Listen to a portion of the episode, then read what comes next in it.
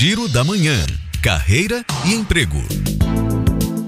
O programa Médicos pelo Brasil prorrogou o prazo de inscrição do processo seletivo para o cargo de médico bolsista. São 2.500 vagas destinadas às regiões do país que mais precisam de profissionais. Detalhes no site do Ministério da Saúde. E segue até o dia 5 de novembro o prazo de inscrição para participar do processo seletivo do Hospital Mater Dei. Técnico de segurança do trabalho e coordenador são algumas das vagas oferecidas. O formulário de inscrição está no site materdei.com.br.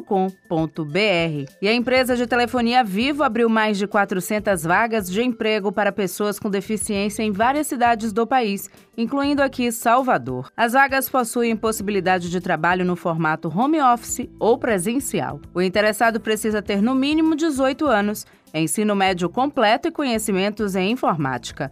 O prazo segue até o dia 13 de outubro no site vivodiversidade.gup.io.